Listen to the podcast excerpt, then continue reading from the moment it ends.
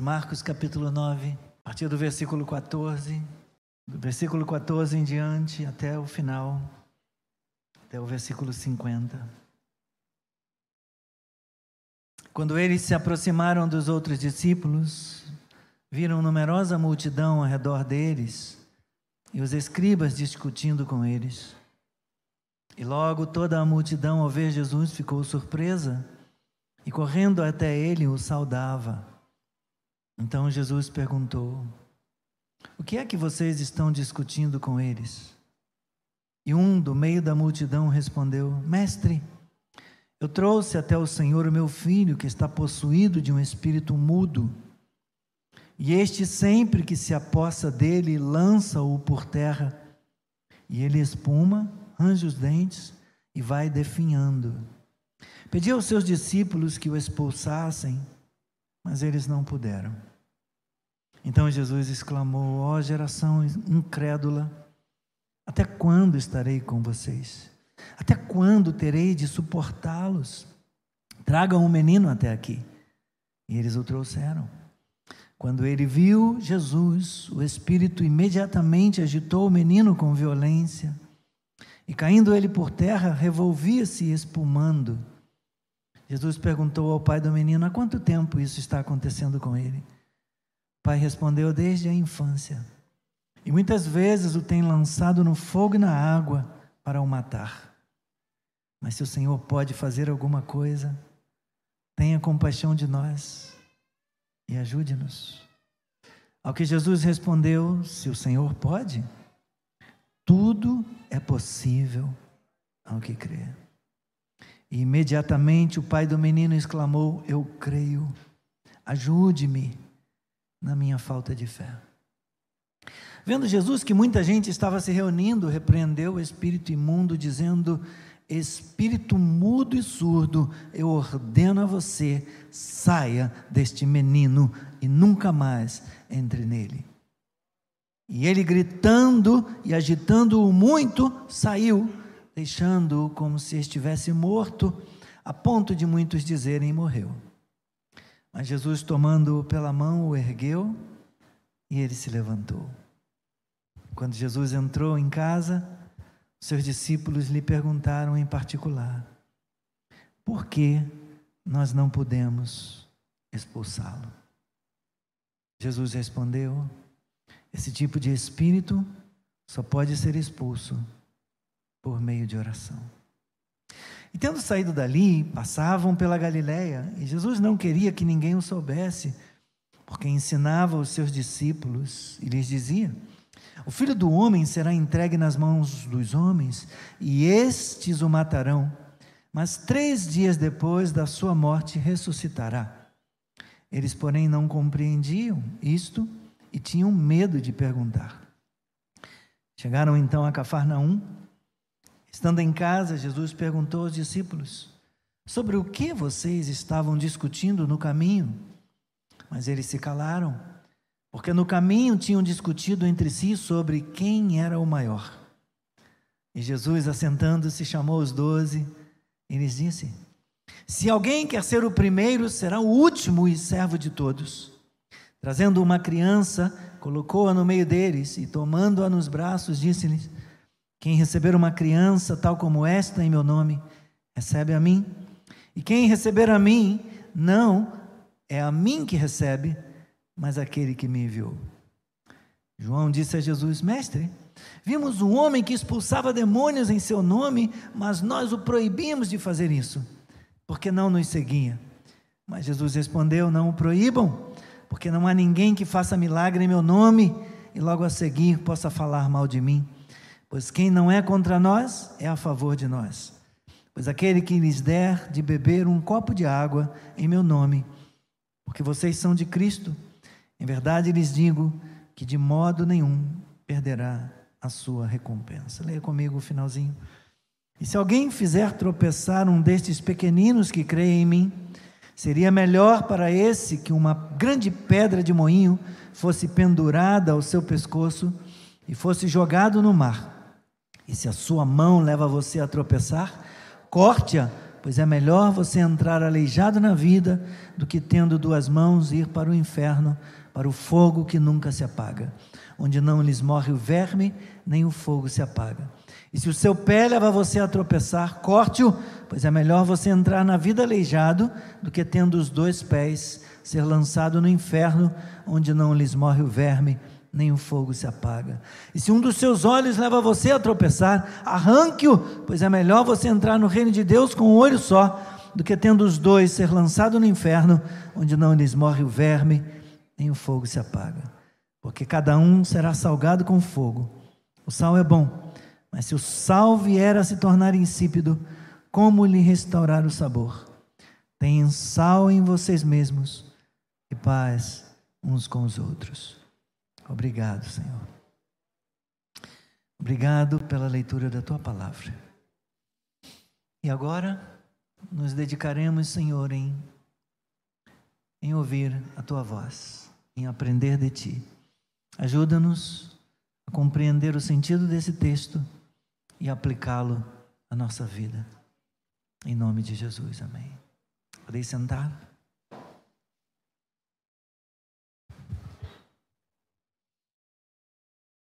Bom, meus irmãos, o que acontece antes da experiência da cura de um menino possesso de um espírito que o atormentava desde a infância.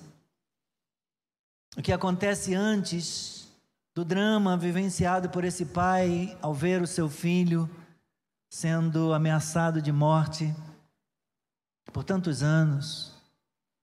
O que acontece antes da experiência dos discípulos de terem de lidar com o fracasso, com a perspectiva de orar, de repreender o demônio e não vê-lo sair, não vê-lo obedecer. O que acontece antes é uma experiência maravilhosa, a experiência da transfiguração. Após esse momento, esse encontro no Monte da Transfiguração, Jesus prossegue na instrução, no propósito de ensinar, de instruir aos seus discípulos quanto à vida que ele esperava que vivessem. Marcos traz algumas citações muito breves desses ensinos. Todavia, cada uma delas se mostra particularmente proveitosa, útil para quem quer viver a vida cristã de maneira comprometida e séria. Versículos 14. Ao descerem do monte da transfiguração, Jesus e os três discípulos, Pedro, Tiago e João, como sabemos, eles encontraram uma multidão alvoroçada embaixo. Os outros discípulos e alguns mestres da lei estavam discutindo, enquanto a multidão, atônita, observava ao redor. Contudo, quando viram a Jesus, todos então correram para cumprimentá-lo, cumprimentá-lo, correram para saudá-lo. Jesus logo se inteirou da situação, perguntou exatamente o que estava acontecendo. Alguém havia pedido aos discípulos que orassem pelo seu filho, que expulsassem o espírito imundo da vida de um menino. Mas estes não conseguiram expulsá-lo, então trouxeram o menino para Jesus. E quando o espírito viu Jesus, causou uma convulsão no menino. Talvez nesse momento o desespero tenha tomado conta do coração do pai, que suplicante disse a Jesus: Senhor, se podes, se podes fazer alguma coisa, se o Senhor pode fazer alguma coisa, tenha compaixão de nós e ajude-nos, porque os seus discípulos tentaram fazer alguma coisa e não conseguiram. Mas se o Senhor pode fazer algo, tenha compaixão de nós. Nos ajude. Jesus se prendeu na primeira frase do pai do menino: se podes. Como que eles poderiam ainda ter dúvida? Jesus havia ensinado, curado, libertado pessoas durante anos na Galileia. Eles testemunharam o ensino, eles testemunharam as instruções, eles testemunharam a piedade, eles testemunharam a vida de oração de Cristo, eles testemunharam os milagres que ele fez, e foram tantos. Poderia haver ainda alguma dúvida? A resposta daquele pai mostra que sim, havia dúvida. O povo testemunhara o que Jesus havia feito. A multidão que tantas vezes aparece no texto sagrado, seguindo Jesus, até incomodando o descanso dele, não lhe dando sossego quando ele fazia milagres. Mas, embora eles tenham testemunhado tantos sinais e prodígios e maravilhas e milagres, a multidão não assumia compromisso com ele. Porém, quando Jesus diz para aquele homem: tudo é possível aquele que crê. O pai do menino reagiu positivamente e disse: Eu creio. Ajuda-me na minha falta de fé. Socorre-me e perdoa-me pela minha incredulidade. Mas ajuda-me, Senhor. Que humildade, que atitude bonita daquele homem. Ao confessar a sua fé, limitada, vacilante, eu creio mas a minha fé oscila tanto. Me ajuda. Há momentos que creio e há outros que me falta. Ajuda-me. Isso significa dizer, meus irmãos, que havia fé ali, mas era uma fé mista, uma fé híbrida, uma fé misturada à dúvida, misturada à incredulidade, uma fé que precisava é, vencer a dúvida. E quantas vezes isso também não acontece conosco? Então Jesus repreendeu o espírito imundo que gritou e, agitando com violência a criança, deixou-a, obedecendo a ordem dada por Cristo.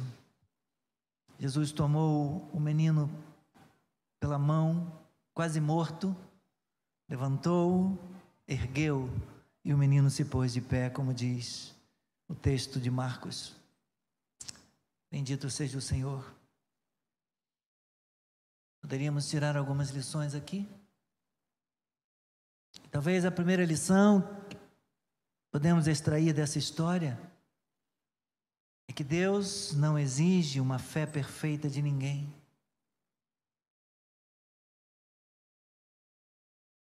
Cremos, meus irmãos, porém algumas vezes precisamos de ajuda por causa da nossa fraqueza, por causa da nossa falta de fé ou fé vacilante.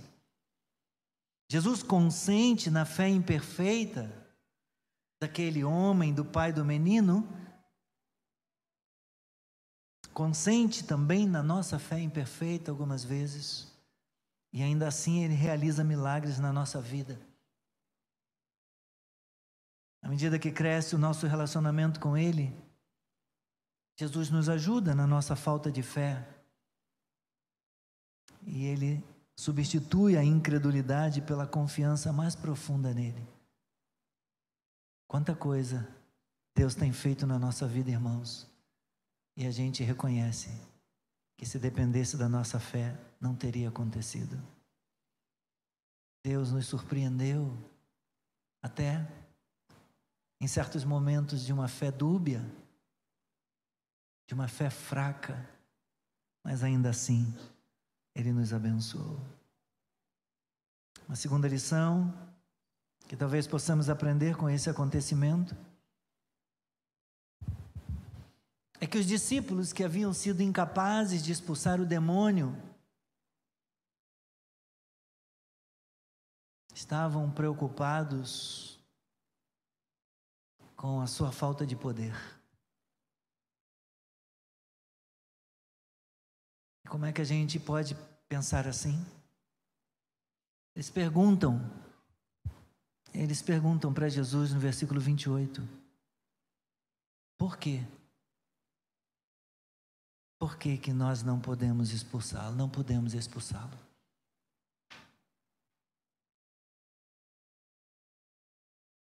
Jesus respondeu: esse tipo de espírito só pode ser expulso por meio de oração.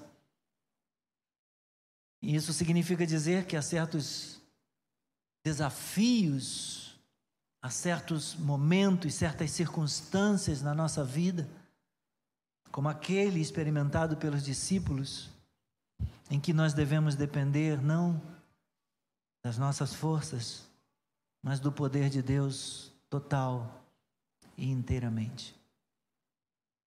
Às vezes, autoconfiança é um problema.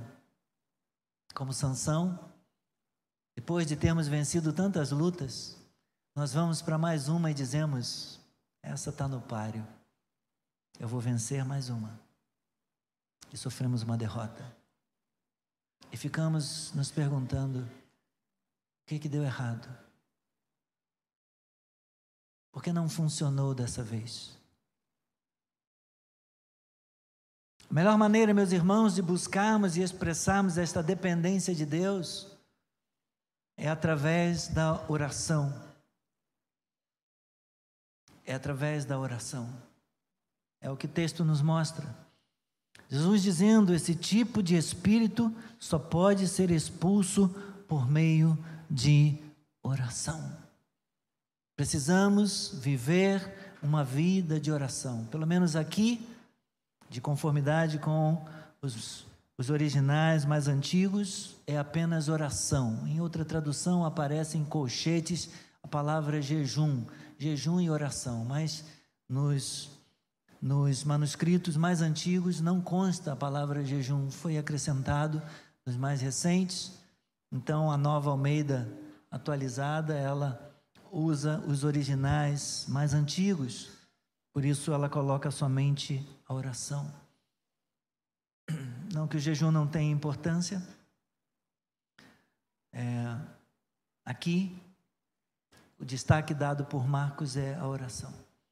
Em outros lugares, nós sabemos da importância da palavra para vencermos as nossas lutas. Em Lucas, no capítulo 4, em Mateus, no capítulo 4, ao ser tentado, quando Jesus derrotou Satanás, que lhe apresentara algumas tentações, Jesus resistiu às investidas do inimigo meramente usando a Escritura e dizendo: está escrito, está escrito. E Satanás não tinha argumento, não podia continuar. A oração e o exame da palavra, o exame das escrituras sagradas, são disciplinas espirituais necessárias e essenciais na vida e na fé cristãs, irmãos. Estas são as armas da nossa luta, como Paulo registrou lá em 2 Coríntios capítulo 10, versículo 4, as armas da nossa luta não são carnais, mas são poderosas em Deus para destruir fortaleza, destruímos raciocínios falaciosos e toda arrogância que se levanta contra o conhecimento de Deus e levamos cativo todo pensamento à obediência de Cristo. Nós precisamos conhecer a palavra, nós precisamos examinar diariamente a Escritura e nos prepararmos, nos revestirmos também do conhecimento da palavra de Deus, meus irmãos, para em momentos de tentação podermos resistir firmes na fé, meramente com o conhecimento da palavra, aquilo que sabemos que está escrito, aquilo que nós ouvimos da boca do Senhor. E uma vida de oração. uma vida de oração, certamente. Uma questão de quebrantamento e não de soberba. Os discípulos precisavam aprender a respeito do uso da autoridade. E muitas vezes temos metido os pés pelas mãos e interpretado de modo equivocado essa questão da autoridade na igreja. Muitas vezes a igreja tem entendido que Jesus lhe deu autoridade para usar no que ela quiser, para usar, por exemplo, na política, no que ela quiser e quando ela quiser. Há igrejas que entendem que Jesus conferiu autoridade no reino para que a igreja possa usar esse poder e autoridade, autoridade dado por ele conferidos por Ele, para que a igreja ganhe poder no mundo poder político, poder econômico, poder de influência, o que não é verdade. O que não é verdade. Nós temos autoridade da parte de Deus, meus irmãos, porém nós não temos autoridade de Deus para fazermos o que quisermos com a autoridade que Ele nos dá no nome de Jesus. A Igreja de Jesus Cristo tem sido revestida e capacitada do poder de Deus, da autoridade de Deus, para fazer aquilo que deve fazer, segundo Ele estabeleceu na Escritura, segundo a Sua vontade, revelada na Sua palavra. Então, como cristãos, crentes em Jesus Cristo, membros do seu corpo e da sua igreja, nós, independentemente do título ou da função que tenhamos, nós temos autoridade no nome de Jesus para orar, para abençoar, para pregar, para libertar as pessoas oprimidas e possessas de espíritos imundos, para curar pessoas enfermas. Enfim, fazermos a obra de Deus segundo a vontade de Deus, na proclamação do Evangelho, ao abençoarmos pessoas, enquanto avançamos com a agenda do reino de Deus no mundo. Jesus disse certa vez: Eis aí vos dei autoridade para pisar de serpentes e escorpiões, e sobre todo poder do inimigo. Nossa autoridade, nossa armadura não é apenas para proteção, é também para subjugarmos o mal. O que não nos exime de orar e buscar mais intimidade, santidade e poder em nosso relacionamento com o Senhor, conforme o texto de Marcos nos ensina, no versículo 29. Esse tipo de espírito só pode ser expulso por meio de oração. Enfrentaremos circunstâncias, enfrentaremos desafios na nossa vida, irmãos, em que Deus nos dará vitória através da oração. Se nós orarmos, em que Deus permitirá que algo aconteça para provar a nossa fé e para provar a nossa devoção também, a nossa vida de oração. Falava aqui um dia desses. Aquele que foge da presença de Deus no começo do dia, em oração, dificilmente se encontrará com Deus no restante do dia. Não que Deus não queira se revelar, mas porque depois que você começar a sua vida, sua rotina, suas tarefas, tantas coisas para fazer, dificilmente você conseguirá encontrar tempo no restante do dia para buscar Deus. Então precisamos, precisamos separar tempo para buscar a face de Deus em oração. Se possível, antes de começarmos qualquer outra atividade do nosso dia. Rapidamente, Versículos 14 a 29, ao descer do monte da transfiguração, Jesus então encontra um demônio hostil, um pai atormentado e ansioso, uma multidão atônita e os discípulos desesperados sem saber o que fazer. Desespero ameaça esmagar também, meus irmãos, a nossa fé, algumas vezes chamando a nossa atenção para o fracasso, para o nosso próprio fracasso em mudar ou em progredir, em avançar, sugerindo que Deus não cuida de nós ou até mesmo que Ele não tem poder para ajudar. Mas tudo isso não passa de mentira do diabo Jesus não permaneceu na glória da transfiguração. Jesus desceu, embora tenha sido sugerido ali pelo seu pelo discípulo, pelo apóstolo Pedro, vamos fazer aqui três tendas e vamos ficar por aqui mesmo, que isso aqui está muito bom, isso aqui está bom demais. Então Moisés e Elias, uma para o Senhor, uma para Moisés, uma para Elias, vamos ficar aqui. Jesus não se envaideceu, Jesus não escolheu permanecer no, no, na glória da transfiguração, por sua graça, por sua misericórdia, ele desceu para um mundo de desespero e de dúvida, a fim de trazer esperança para as pessoas e Ele pode trazer esperança para nós também. Não podemos nos esquecer, meus irmãos, e devemos nos lembrar: se as tentações são grandes, a graça também é grande, aleluia, e o poder de Deus é maior do que tudo. Em Cristo, Ele está conosco, Ele habita junto conosco, neste mundo de dor, neste mundo de desespero neste mundo de angústia e de sofrimento e de ameaça de morte, como era aquela situação dramática ali daquele menino.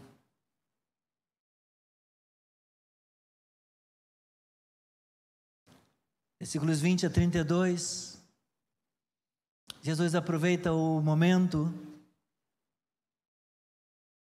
e ele repete a profecia da sua paixão. Enquanto os seus discípulos observam e escutam em silêncio, assustados com o fato dele estar falando que tem de morrer.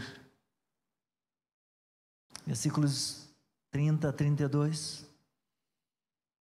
Tendo saído dali, passando pela Galiléia, Jesus não queria que ninguém o soubesse porque ali é um momento entre ele e os seus discípulos. E então ele ensinava os seus discípulos a respeito da sua paixão, a respeito do seu sofrimento, da sua hora. E ele diz: O filho do homem será entregue nas mãos dos homens, estes o matarão, mas três dias depois da sua morte, ele ressuscitará. Eles, porém, não compreendiam e tinham medo perguntar. A morte, meus irmãos, ainda é assustadora. A morte é um elemento estranho e que traz confusão e dúvida. Quando nós não conseguimos ver a ressurreição prometida pelo Senhor na Sua palavra. No entanto, Jesus carregou sobre si os nossos medos, da mesma forma que ele o fez com os nossos pecados na cruz. Ele levou sobre si as nossas dores, ele levou sobre si os nossos temores, ele levou sobre si os nossos medos, as nossas inseguranças, ele levou sobre si na cruz, a fim de nos libertar, a fim de nos consolar, a fim de trazer esperança para nós. Nós podemos confiar nele, irmãos. Por isso ele disse: nunca se esqueçam, lembre-se de mim, lembre-se da minha morte, lembre-se da minha paixão. Em seguida, nos versículos 33 a 37, Jesus vai mostrar que, mesmo tendo autoridade no nome dele, nossa autoridade não nos exime de sermos capazes de servir até o menor dos pequeninos. Às vezes há pessoas que se perdem nessa questão de uso de autoridade. Os discípulos estão assustados com o fato de Jesus prever e predizer a sua morte. Mas eles estão focados na imagem pessoal. Eles estão focados no engrandecimento pessoal. E quando eles estão com o Senhor e Jesus pergunta a respeito do que que eles vinham conversando pelo caminho, eles silenciam. Porque Marcos diz que eles vinham tratando da questão do quem que tem mais poder aqui? Quem é o maior? Quem que tem mais autoridade? Por isso, Jesus mostra que o verdadeiro status entre os discípulos, o verdadeiro status na obra de Deus, entre o povo de Deus, reside em servir àqueles a quem Deus valoriza. Quando formos tentados em discutir quem é o maior na obra, meus irmãos, nós devemos olhar para o lugar onde o nosso Senhor onde o nosso Mestre foi pendurado na cruz. É pela cruz que ele nos redime e nos conduz a uma nova vida. E sendo o maior, ele se fez o menor. Ele se fez servo de todos. E ele deu isso como exemplo que nós possamos estar prontos a servir até o menor dos pequeninos.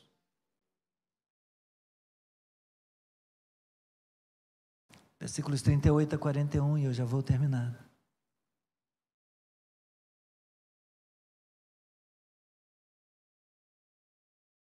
Nossa autoridade espiritual, nossa intimidade com Deus, nossa espiritualidade, a posição que temos na obra, não nos dá o direito de sermos exclusivistas, de julgarmos os outros na obra do Senhor.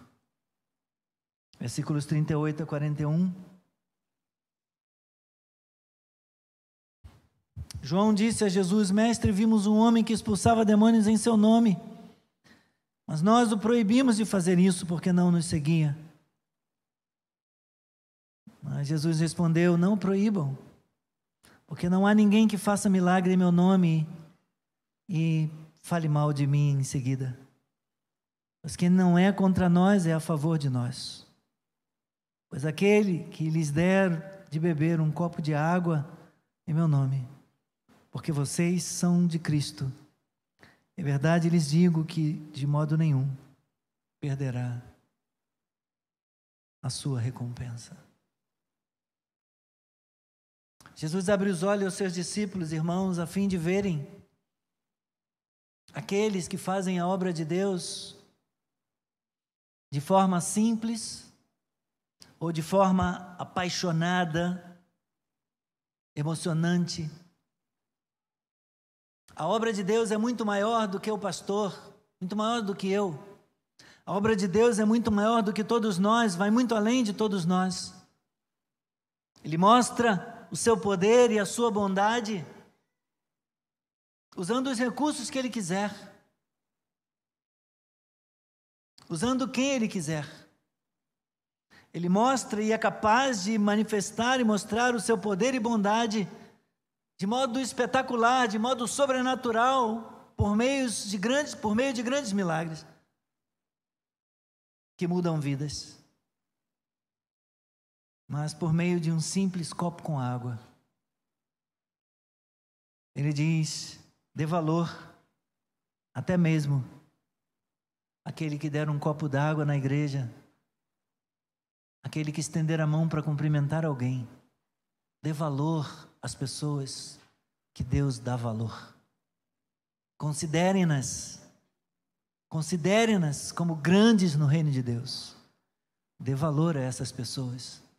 Elas têm tanta autoridade no, no mundo espiritual quanto o pastor que está investido de autoridade na frente da igreja. Por que tratar bem só o pastor? Por que tratar bem só a liderança da igreja? E desprezar aqueles que têm trabalho mais simples na obra, na igreja? Finalmente, versículos 42 a 50.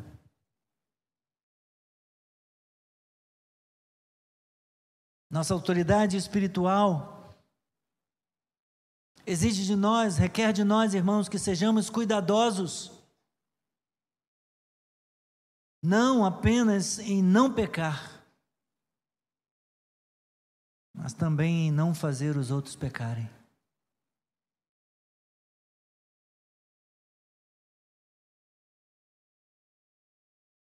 Nada é mais importante do que conservar a fé para a vida eterna. Não deixe que nada se interponha entre você e o Salvador. Jesus se importa com os pequeninos. Ele diz: Se alguém fizer tropeçar um destes pequeninos que crê em mim, seria melhor para esse que uma grande pedra de moinho fosse pendurada ao seu pescoço, fosse jogado no mar. Não, não seja motivo de tropeço para outros. Não faça com que outros tropecem na sua vida de fé, na sua caminhada. Mesmo provando com fogo, meus irmãos, Jesus não consome o seu próprio povo. Alegre-se por Deus graciosamente nos dar a fé na qual Ele nos preserva para a eternidade. Quantos creem que Deus te escolheu para a salvação? Você tem essa expectativa, você tem essa esperança, essa certeza de que você foi escolhido por Deus, que Deus te atraiu a Ele e que Deus aplicou a obra dele na sua vida, Deus se revelou a você e aplicou a obra da cruz à sua vida e redimiu você do pecado, da culpa e redimiu você da morte, do inferno. Graças a Deus por isso. Deus fez isso pela graça. Ele nos dá graciosamente a fé, mediante a qual Ele nos preserva para a vida eterna. Nossa luta interna contra o pecado pode ser a maior evidência de que nós somos cristãos de verdade. Vamos lutar, irmãos. Vamos lutar para permanecer na presença do Senhor neste ano. Vamos lutar para manter o nosso coração alinhado com a palavra de Deus e com o plano de Deus para a nossa vida. Temos que lutar, temos que resistir firmes na fé, em oração e em busca de Deus pela palavra. Ao mesmo tempo, nós também temos segurança não porque nos agarramos fortemente a Cristo, mas porque Ele fortemente nos sustenta. Ao tentar buscar ao Senhor, ao tentar me esforçar, ao tentar me agarrar a Ele, possa ser que me falte fé, possa ser que me falte forças e a minha mão, a minha mão escape da mão dele, mas ele nunca nos deixará cair. Ele nos segura, ele nos sustenta fortemente pela sua mão poderosa. Aconteça o que acontecer, ele nos guardará, ele nos sustentará até o fim, em nome de Jesus. Essa é a nossa convicção, essa é a nossa esperança. Bendito seja o nome do Senhor.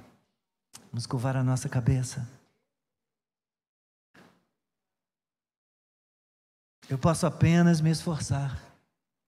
Jesus, sim, pode realizar. Eu posso apenas desejar. Ó oh, Deus da glória, eu quero te louvar. Porque tu é quem efetua tanto querer quanto realizar. Bendito seja o teu nome. Obrigado, Senhor. Ajuda-me a te servir com todo o entendimento, com toda a força do meu ser. Ajuda-me, Senhor, a te buscar mais do que tenho do que tenho feito. Eu quero andar na tua luz. Eu quero andar na tua presença. Eu quero buscar a tua o conhecimento da tua palavra muito mais do que tenho feito até então. Eu quero dobrar o meu rosto, o meu joelho no pó e colocar o meu rosto no chão e buscar a tua face. Aviva a minha vida, aviva a vida do meu irmão da minha irmã, aviva a vida desta igreja. Visita-nos, Senhor, com o teu poder, em o teu nome. Envia sobre nós o teu Espírito Santo e glorifica o teu nome na nossa vida. Em nome de Jesus. Aleluia. Glória a Deus. Estamos encerrando aqui, queridos, a ministração da palavra desta noite. Estamos encerrando a transmissão do culto pela internet. E eu quero desejar uma noite abençoada para você. Que o Senhor possa usar esta palavra para abençoar a sua vida. Um forte abraço. Vamos servir ao Senhor. Vamos buscá-lo com a Bíblia na mão, um bloco de anotação, uma caneta e um marcador de texto. Vamos nos devotar. Vamos gastar tempo na presença do Senhor, em oração e também no exame da Escritura Sagrada. Faça desses recursos companheiros de jornada ao longo de 2022 na sua vida. Um abraço, até no culto de oração, amanhã às 19h30 horas.